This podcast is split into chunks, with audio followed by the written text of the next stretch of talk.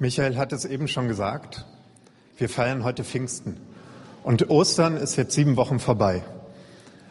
Und damit ist auch ein kleines Projekt vorbei, was einige von uns vor fünf Wochen gestartet haben. Ich weiß nicht, ob ihr euch daran erinnert.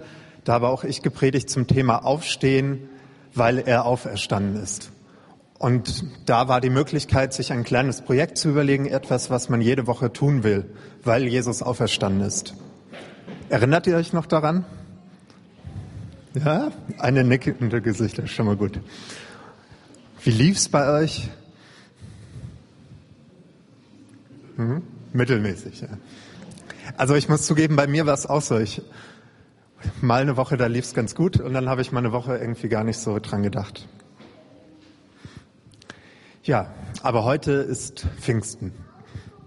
Und ich denke, Pfingsten ist ein bisschen ähnlicher Feiertag wie Ostern. Eine Sache, die wir heute machen, ist daran zurückzudenken, was vor ungefähr 2000 Jahren geschehen ist. Da hat Michael uns eben schon einiges zu erzählt und wir haben auch den Text gemeinsam gelesen. Und wir können auch das feiern, was vor 2000 Jahren geschehen ist. Es wird ja auch der Geburtstag der Kirche genannt. Das können wir heute feiern. Und vor allem können wir darüber nachdenken, was das, was damals geschehen ist, mit unserem Leben heute zu tun hat. Und wir können das leben. Wir können die Konsequenzen leben. Jeder Christ hat den Heiligen Geist. Der Heilige Geist ist das Kennzeichen der Christen. Und daher geht es heute nicht darum, ein äh, Pfingsten irgendwie nachzumachen, in dem Sinn, dass wir jeder jetzt erstmals den Heiligen Geist kriegen, es geht um ein bisschen was anderes. Es geht schon um Heiligen Geist, auf jeden Fall. Aber ich denke, ein Text, den Paulus einige Jahre später geschrieben hat, der ist vielleicht entsprechender für uns, der passt ganz gut. Also Paulus hat an seinen Schüler Timotheus, einen seiner Mitarbeiter, geschrieben, der etwas jünger war als er. Und in dem zweiten Brief schreibt er im ersten Kapitel, es müsste auch auf der Leinwand.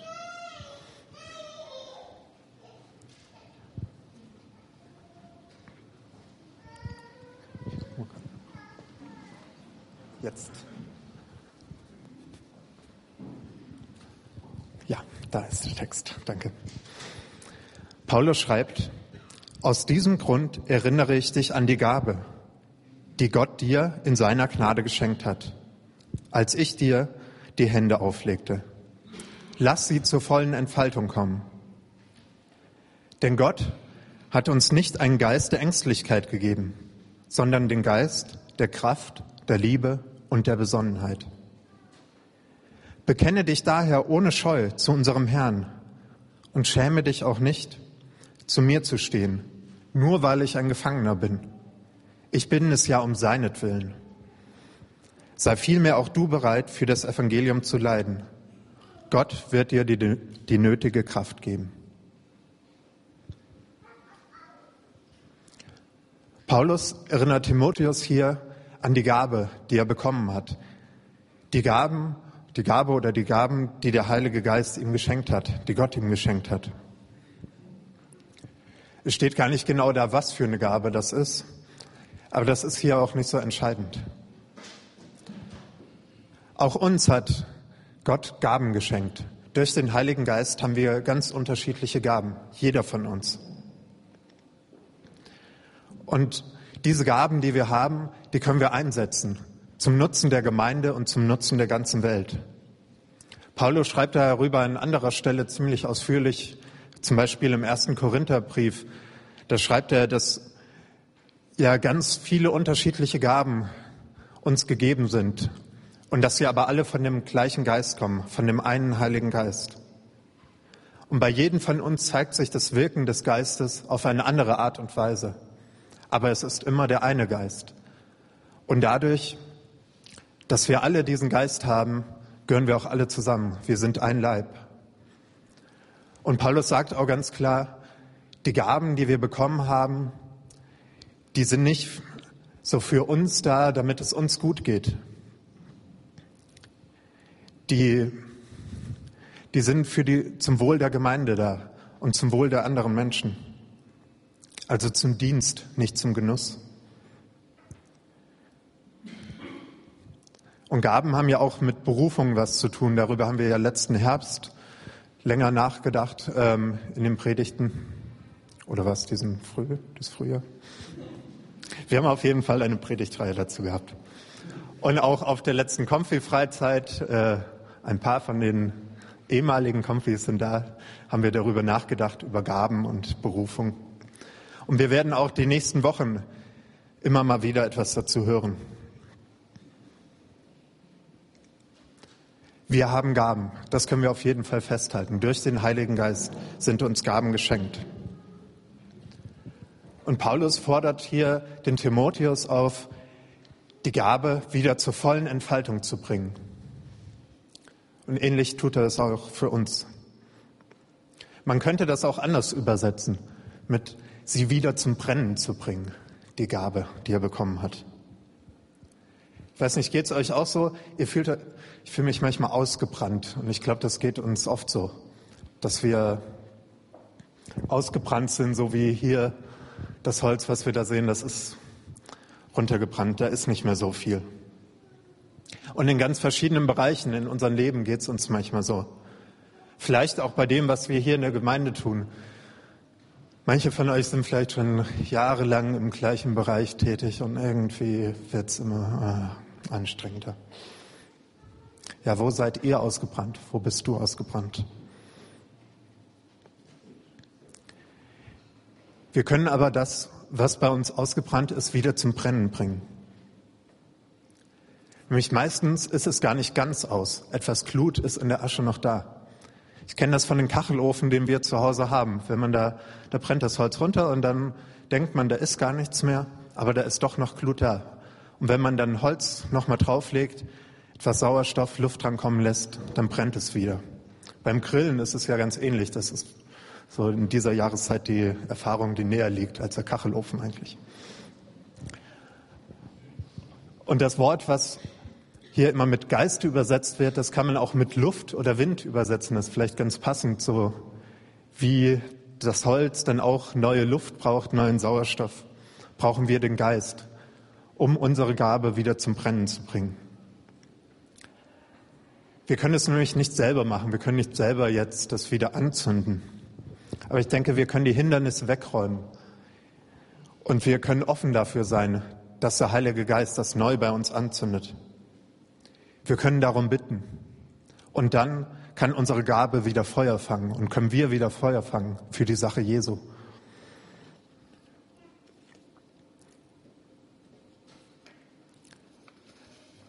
Paulus geht danach noch weiter.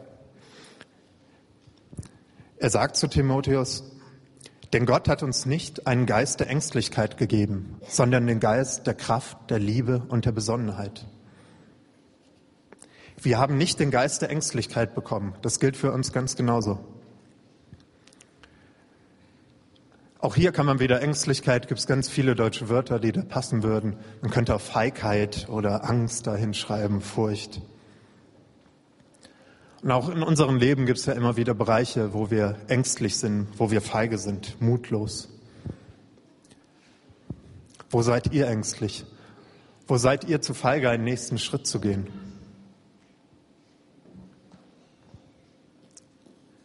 Ich denke, der Heilige Geist will uns helfen, Schritte aus dieser Angst, aus dieser Mutlosigkeit zu machen.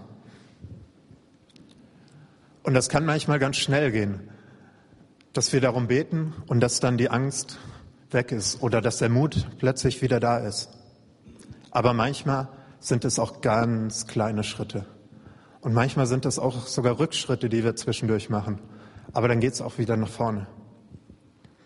Eine Bekannte von mir hat Brückenangst. Sie hat Angst, über Brücken zu gehen. Und wir sind dann mal zusammen auf eine Brücke gegangen und haben versucht, gemeinsam dann Schritte zu machen. Das waren keine sicheren Schritte, das waren auch keine großen Schritte, so locker leicht über die Brücke drüber.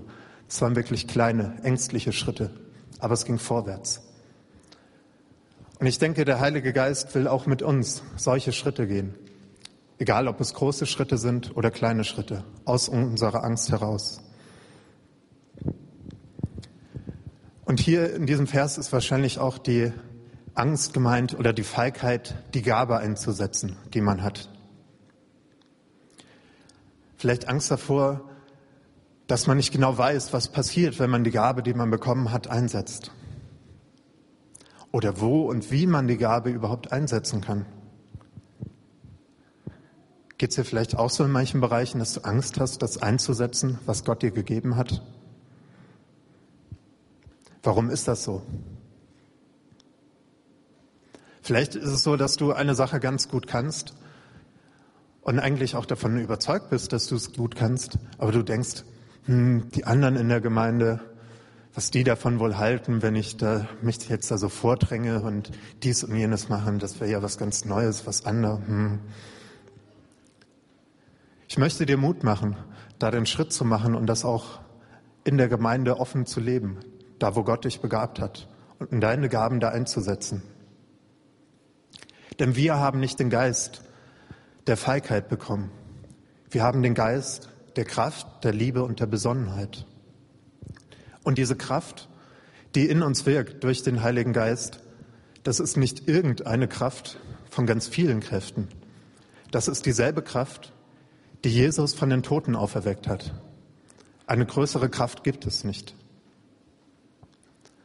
Das griechische Wort ist ja Dynamis, also etwas Dynamisches, etwas, was wirklich Kraft, Macht, Power hat etwas, was Bewegung hat. Es bewegt sich, es lebt. Durch diesen Geist haben wir die Kraft zu leben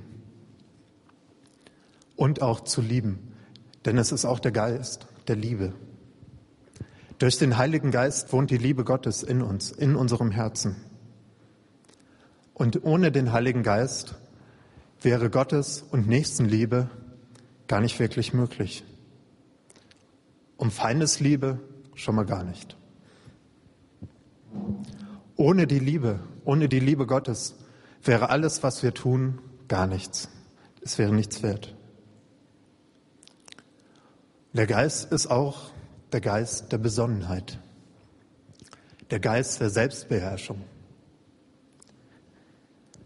Durch den Heiligen Geist können wir besonnen und erfüllt entscheiden, handeln und leben. Der Heilige Geist hilft uns im Alltag, in den verschiedenen Situationen Entscheidungen zu treffen und das Richtige zu tun. Der Heilige Geist führt uns durch unser Leben. Diese drei Punkte, die hier genannt sind, Kraft, Liebe und Besonnenheit, die tauchen so in ähnlicher Form auch an einer anderen Stelle auf, wo Paulus schreibt, was die Frucht des Geistes ist. Die Frucht des Geistes ist nämlich Liebe, Freude, Frieden, Geduld, Freundlichkeit, Güte, Treue, Rücksichtnahme und Selbstbeherrschung. Und auch wenn ich mir diese Punkte da anschaue, dann ist das wieder etwas, was nicht dafür da ist, dass ich mich selber gut fühle, dass ich so ein, ja, ein lockeres Leben führen kann, sondern es sind Dinge, es sind Eigenschaften, eigentlich Sachen, die aktiv sind, die nur dann funktionieren, die auf andere Menschen ausgerichtet sind. Es ist etwas, was, da, da geht es um die Beziehung zu anderen Menschen und zu Gott. Und das können wir leben. Und das ist auch das, was die alte Kirche, was die ersten Christen ausgezeichnet hat. Von außen wurde teilweise gesagt, seht, wie sie sich lieben. Ihr Leben das durch den Heiligen Geist erfüllt war. Das war das Kennzeichen der ersten Christen. Und dadurch sind sie bekannt geworden und auch dadurch ist die Gemeinde gewachsen.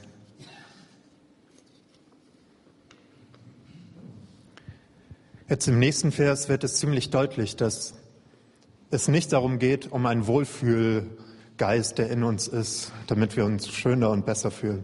Es geht nicht um Wellness. Da schreibt Paulus, bekenne dich aber ohne Scheu zu unserem Herrn und schäme dich auch nicht, zu mir zu stehen, nur weil, nur weil ich ein Gefangener bin. Ich bin es ja um seinetwillen. Sei vielmehr auch du bereit, für das Evangelium zu leiden. Gott wird dir die nötige Kraft dafür geben. Paulus schreibt das nicht einfach so. Er schreibt das aus dem Gefängnis. Er ist im Gefängnis. Er ist vom Tode, von der Todesstrafe bedroht. Und er bittet, Paul, äh, er bittet Timotheus in diesem Brief auch, zu ihm zu kommen, ihn zu besuchen. Was dann natürlich auch für Timotheus Gefahr bedeutet. Sogar Todesgefahr könnte es bedeuten für Timotheus, wenn er zu Paulus kommt. Trotzdem soll Timotheus sich offen zum Herrn bekennen, zu Jesus bekennen und sich nicht dafür schämen. Paulus schreibt ja im Römerbrief, ich schäme mich des Evangeliums nicht, denn es ist eine Kraft Gottes, die selig macht alle, die daran glauben. Das Bekenntnis zu Jesus, das Bekenntnis zum Evangelium. Da ist auch von uns gefordert, dass wir nicht feige sind, dass wir nicht mutlos sind. Und trotzdem fällt es uns immer wieder schwer, uns zu Jesus zu bekennen im Alltag. Es gibt immer mal wieder Situationen, da könnte man eigentlich so gut von Jesus erzählen, weil das gut passen würde. Man könnte erzählen, wie Jesus einem selbst in einer ähnlichen Situation geholfen hat. Aber da macht man es nicht. Mir geht das auch immer wieder so. Man drückt sich dann davor, den Mund aufzumachen. Warum schämen wir uns dafür? Ich weiß es nicht. Timotheus soll sich auch zu Paulus bekennen. Ich denke, das ist für uns heute nicht so das Problem. Ich bekenne mich zu Paulus. Hm. Vielleicht ist was anderes das Entsprechende, dass wir uns zu unserer Gemeinde bekennen. Dass wir uns zu den Leuten bekennen, mit denen wir gemeinsam unseren Glauben leben. Auch wenn die manchmal ganz anders sind. Wenn uns das vielleicht auch manchmal schwerfällt. Manchmal werden wir vielleicht auch schief angeguckt, weil wir zu einer bestimmten Gemeinde gehören. Und auch insgesamt in der Gesellschaft, in den Medien wird in letzter Zeit die Kritik an den Christen lauter. Es gibt immer mal wieder irgendwelche Bücher, die geschrieben werden oder Artikel, zum Beispiel der Gotteswahn von Dawkins oder andere Bücher, wo Christentum allgemein kritisiert wird oder vielen Christen Fundamentalismus äh, unterstellt wird, teilweise zu Recht, teilweise nicht. Es wird schwieriger und es ist allgemein schwierig, sich dazu zu bekennen, Christ zu sein. Aber wenn wir Jesus bekennen, wenn wir das tun durch unsere Worte und durch unsere Taten, dann wird das Evangelium verkündet, die gute Botschaft von Jesus, vom Reich Gottes. Paulus schreibt da im ersten Thessalonicher Brief, das wurde schon damals deutlich, als wir euch das Evangelium verkündeten. Gott redete nicht nur durch unsere Worte zu euch, sondern auch durch das machtvolle Wirken des Heiligen Geistes und durch die große Zuversicht, die uns erfüllte, sowie überhaupt durch unser ganzes Verhalten euch gegenüber, das euch zeigte, dass es uns um euch ging und nicht um uns selbst.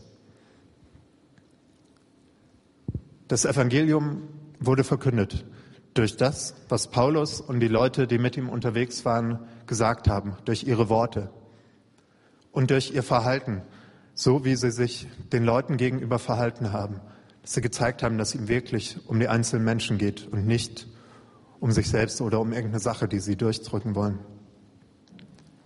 Aber es wurde auch verkündet durch die Kraft des Heiligen Geistes, durch das machtvolle Wirken des Geistes.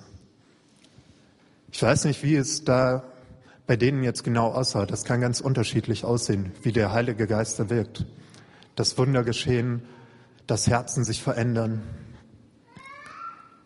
aber der Heilige Geist wirkt und verkündet mit das Evangelium. Und es ist sowieso, der Heilige Geist ist ein Geist der Mission. Jesus sagt zu den Jüngern, dass die Kraft des Heiligen Geistes auf sie kommen wird, dass sie diese Kraft empfangen werden und dass sie dann Zeugen sein werden. In Jerusalem, in ganz Judäa und Samarien und bis an das Ende der Welt. Dadurch, dass die Jünger den Heiligen Geist bekommen haben, sind sie Zeugen für Jesus. Und wenn man sich das anschaut, die Geschichte wirklich nach Pfingsten ging es los, dass die Gemeinde wuchs, dass immer mehr Menschen dazukommen, dass die Jünger sich fortbewegt haben, auch aus Jerusalem hinaus und in ganz Judäa, in Samarien und bis an das Ende der Welt, sogar bis nach Deutschland, irgendwann das Evangelium verkündet haben und Zeugen für Jesus waren.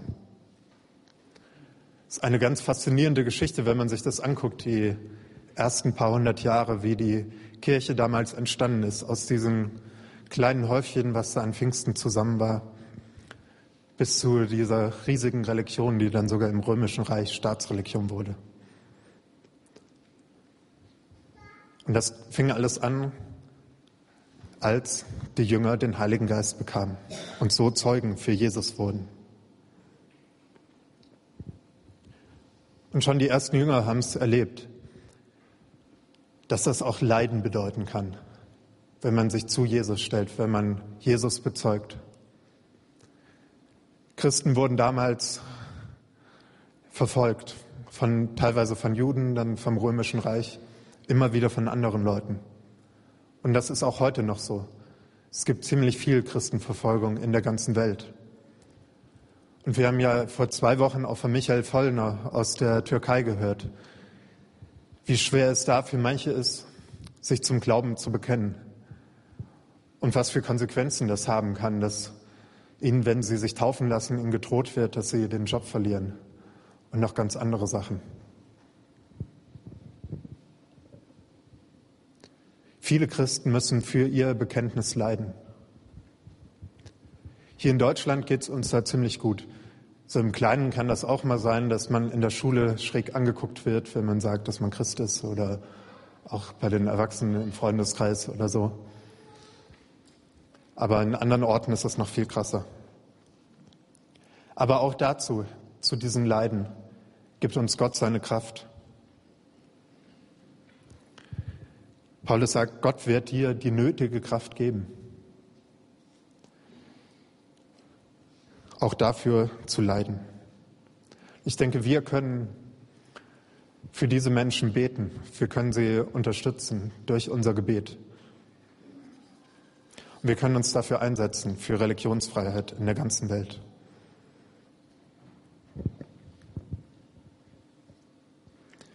Ja, so können wir heute an diesem Pfingstfest an den Heiligen Geist denken, an Pfingsten denken, uns erinnern, das feiern. Wir können daran denken und dafür danken, dass wir durch den Heiligen Geist Gaben bekommen haben.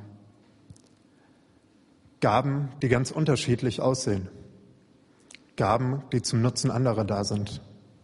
Und Gaben, die vielleicht darauf warten, neu entzündet zu werden.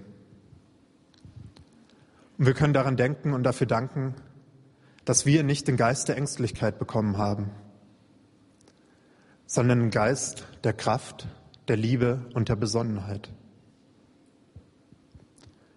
Und dieser Geist, den wir bekommen haben, der gibt uns die Kraft dazu, Jesus zu bekennen und vielleicht auch dafür zu leiden. Und durch diesen Kraft, durch diese Kraft des Heiligen Geistes wird auch die frohe Botschaft weiter verkündet und mehr Leute erfahren dadurch. Mehr Leute können es erleben, wie Gott wirkt.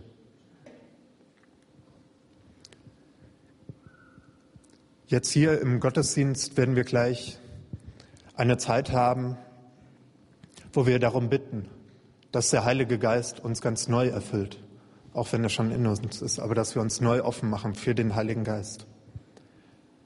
Dass der Heilige Geist das Feuer in uns wieder zum Brennen bringt. Dass unsere Feigheit, unsere Ängstlichkeit vergeht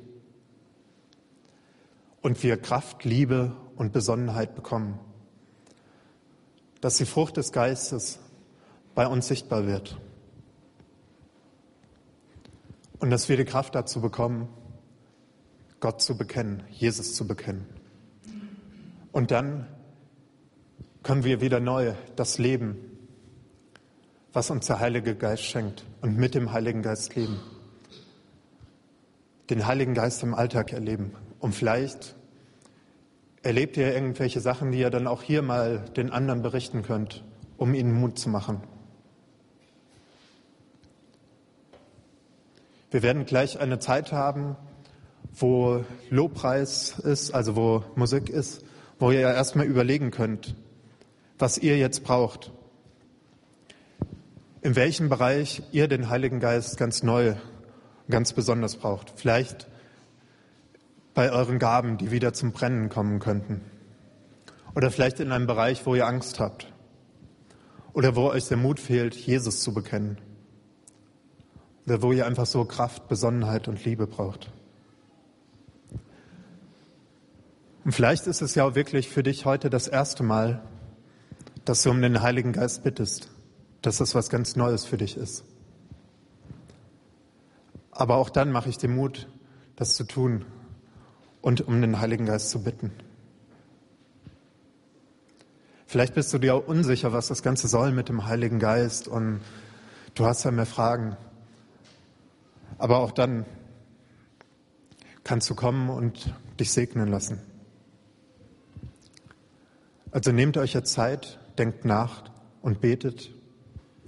Betet vielleicht auch für Christen, die auch diese Kraft des Heiligen Geistes brauchen, ob hier in unserem Umfeld oder in der Türkei oder weltweit.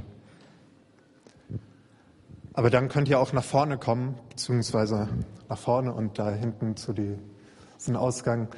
Da werden einige Leute stehen, die euch segnen werden, die für euch beten. Denen könnt ihr auch kurz euer konkretes Anliegen sagen, wenn es einer von dieser Bereiche ist oder vielleicht auch was anderes. Aber es soll nicht darum gehen, jetzt irgendwelche Seelsorgegespräche zu führen und lange Geschichten zu erzählen, sondern es soll darum gehen, dass ihr euch öffnet für den Heiligen Geist und dass jemand euch das zuspricht, für euch betet, euch segnet. Also kommt und empfangt. Empfangt den Heiligen Geist. Empfangt den Geist der Kraft, der Liebe und Besonnenheit. Amen. Gott, ich danke dir, dass du uns mit deinem Geist beschenkst, dass du uns nicht mit einem Geist der Ängstlichkeit beschenkst, dass du uns nicht solch einen Geist gegeben hattest, sondern einen Geist der Kraft und der Liebe und Besonnenheit. Ich bitte dich, dass du uns öffnest, dass du uns offen machst für deinen Geist. Ich bitte dich, dass du das Feuer in uns neu zum Brennen bringst, dass wir wieder Feuer und Flamme für dich sind. Heiliger Geist, ich bitte dich, komm. Komm hier zu uns. Komm zu jedem Einzelnen. Erfülle uns, Heiliger Geist. Komm.